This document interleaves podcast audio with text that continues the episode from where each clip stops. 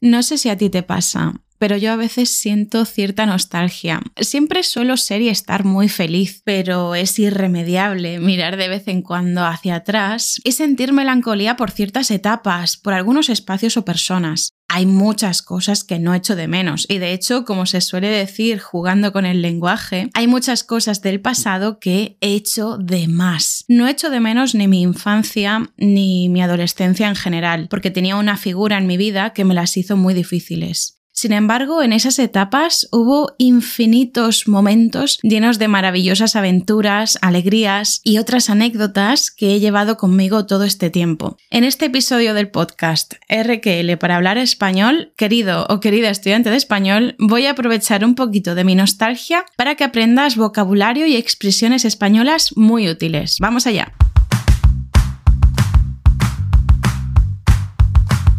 Cuando pienso en la ESO, es decir, la educación secundaria obligatoria, que siempre llamamos la ESO o el instituto, me vienen muchos recuerdos a la cabeza. Y los recuerdos varían según de qué estación del año sean. Por ejemplo, si me preguntas qué recuerdos tengo de los inviernos, el primero que me viene a la mente es uno muy gracioso. Muy gracioso, pero que en esos momentos no lo era tanto, porque me daba miedo meterme, yo también, el trompazo padre. Lucía, ¿de qué recuerdo hablas? Te estarás preguntando. Quiero que imagines que tienes entre 12 y 16 años y que estás llegando junto a cientos de estudiantes al instituto. Bueno, no voy a mentirte. Mejor piensa que, como yo, tú también eras un tardón o una tardona y que estás llegando exactamente un minuto antes de que cierren las puertas. Probablemente incluso ha sonado la sirena del aviso del inicio de clases ya. Pues bien, ya no hay cientos de estudiantes entrando al instituto, solo aquellos a los que, como a ti, se les pegan las sábanas cada mañana.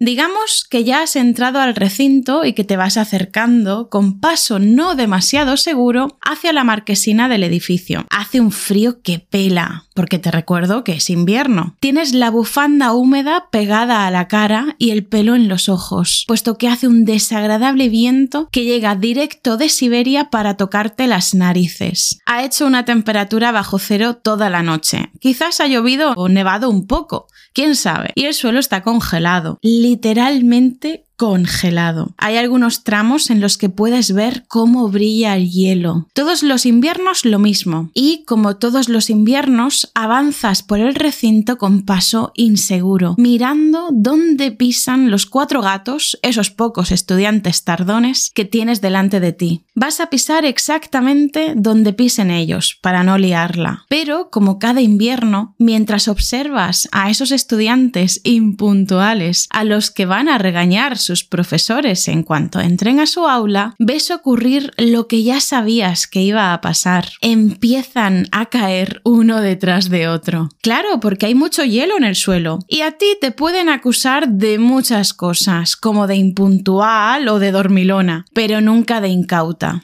Por eso, prefieres llegar tarde antes que meterte un trompazo enorme por pisar mal. En cambio, los otros tardones van volando hacia clase, con miedo ante una probable reprimenda. E igual que vuelan hacia clase, también vuelan al resbalarse con el hielo. Pobrecitos. Por eso, querido o querida estudiante de español, cuando me preguntan por mis recuerdos de los inviernos en mi instituto, el primero que me llega es tener muchos y diferentes días a tres o cuatro estudiantes a unos 10 metros de distancia por delante de mí, pisando y cayéndose el primero, luego pisando y cayéndose el segundo también. Entonces quedaban el tercero y el cuarto titubeando, sin saber dónde pisar para no liarla de igual modo. A veces con éxito, a veces sin él. Quizás estarás pensando, Lucía, ¿y tú cuántas veces te caíste ahí? Sinceramente, no tengo ni idea. Me imaginé tantas veces que me caía al ver a otros cayéndose que no tengo claro si alguna vez me caí de verdad o el golpe que tengo en mis recuerdos es, en realidad, solo fruto de mi imaginación. En cualquier caso,